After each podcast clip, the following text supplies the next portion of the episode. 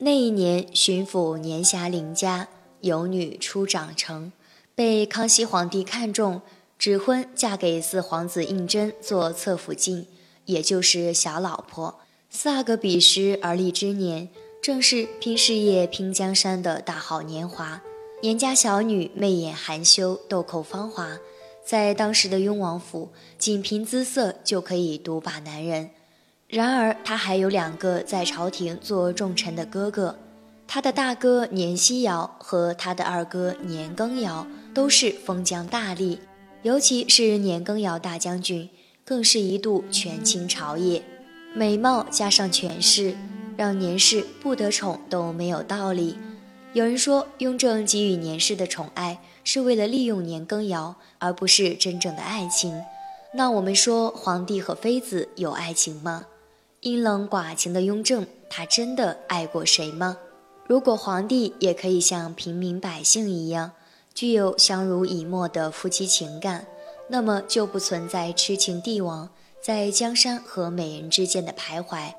在皇权统治下的封建社会，后妃和无数的宫女存在的意义。就是供皇帝淫乐，成为繁衍后代的工具。朝三暮四、喜新厌旧是皇帝的本性，翻脸无情是后宫的常态。宫女妃嫔们终日里战战兢兢，为了自己和家族的命运，费尽心思讨皇帝欢心。得宠后向皇帝索要权力，将自己的亲属安排到重要职位上，在朝廷担任要职。形成巨大的权力庇护，有时候还会要挟皇权。因此，在皇帝的后宫之中，上自皇帝太后，下至妃嫔，包括太监和宫女，通通都要戴着面具生活，彼此之间没有真心，生存全靠演技。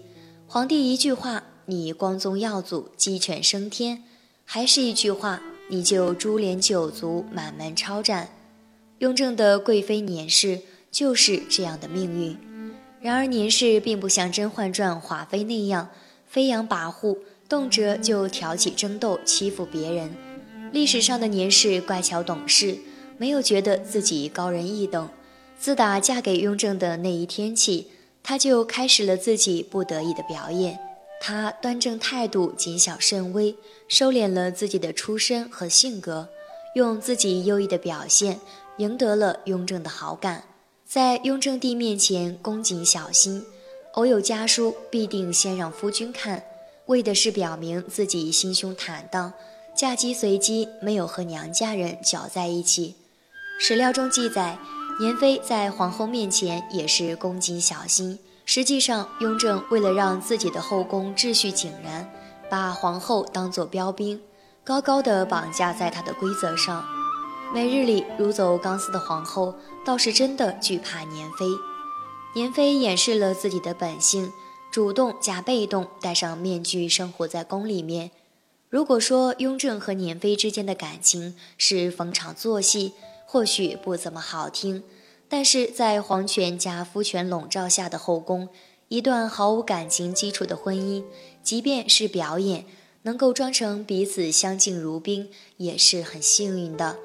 更何况，在这段婚姻里边，男方是雍正这么一个深谙政治斗争的大师级的人物，能装是一个人的城府。为人君者不可能没有城府。易中天说过一句话：“做皇帝的秘诀就在于真真假假，这才显得天威莫测，才能育人。”所以，年妃即便是看出来雍正是因为年羹尧的关系装出来对自己宠爱。他也会欣然受之，并竭力配合雍正表演下去。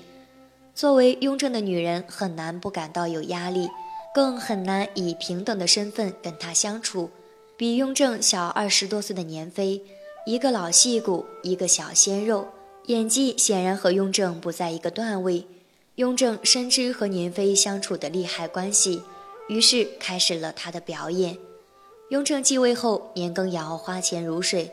直接插手官员的任免，成为没有相位的宰相和没有王爵的西北王。雍正对年羹尧的恩宠到了无以复加的地步。在后宫相对应的是年妃的飞黄腾达。雍正刚一继位就封她为贵妃，当时皇后还健在，年氏一下子就成为后宫的二把手，完全不顾及皇后的感受。这对于热衷于在后宫建立规则的雍正来说，是一个反常的决定。于是，百忙的雍正皇帝频繁出入年妃的交房，频繁地召幸年妃，所以年妃就频繁地生育。那些年，雍正所有的子嗣都出自年妃。这种表演持续了大约三年时间。三年里，一个小心翼翼，一个倍加宠幸。雍正似乎把年妃举在了头顶，捧在了手心，就这么一直演到雍正三年。年羹尧被革去将军职衔，被捕下狱，顷刻之间家破人亡，身败名裂。年府一片风声鹤唳，血雨腥风。听到这样一个消息，孱弱的年妃吓病了，她没有能力继续表演了。雍正这个人虽然刻薄，但不寡恩。也会疼人、爱人、怜人。此时的雍正皇帝对年妃情意绵绵，无比照顾，无比眷恋。政治家的表演真的让人出乎意料。雍正皇帝为了给她冲喜，晋升她为皇贵妃，册封皇贵妃，这是一个意外之举，非寻常的做法，一般不能封赠，免得让皇后产生不舒服的心态。但是雍正将年妃封为皇贵妃，位置直逼皇后。然后他在年妃面前是嘘寒问暖，忏悔自己平日里关心的太少。雍正帝那么一个乾纲独断的帝王，何时有过忏悔？这时的年妃只能躺在病榻，用凄凉的眼神告诉雍王：“请继续你的表演。”病入膏肓的年妃是不是听到了雍正的忏悔？感受到了雍正浓浓的爱意呢，我们不得而知。年妃册封为皇贵妃之后，仅仅八天就一命归天死了。在她死去之后，雍正辍朝五日。一个勤政的皇帝，大清朝的劳模，妃子死了就五天不上班，是不是有点过了？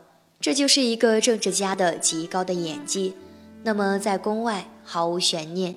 年羹尧在他的妹妹年妃死后一个月被赐令自尽，和他的妹妹一起进入了天国，或许是地狱。一个参佛悟道的帝王和一个乖巧懂事的年妃之间，究竟是真爱还是利用？一路表演下来，也只能是少年一段风流事，只许佳人独自知。歌中滋味，谁能说得清呢？今天的分享就到这里，希望您能喜欢。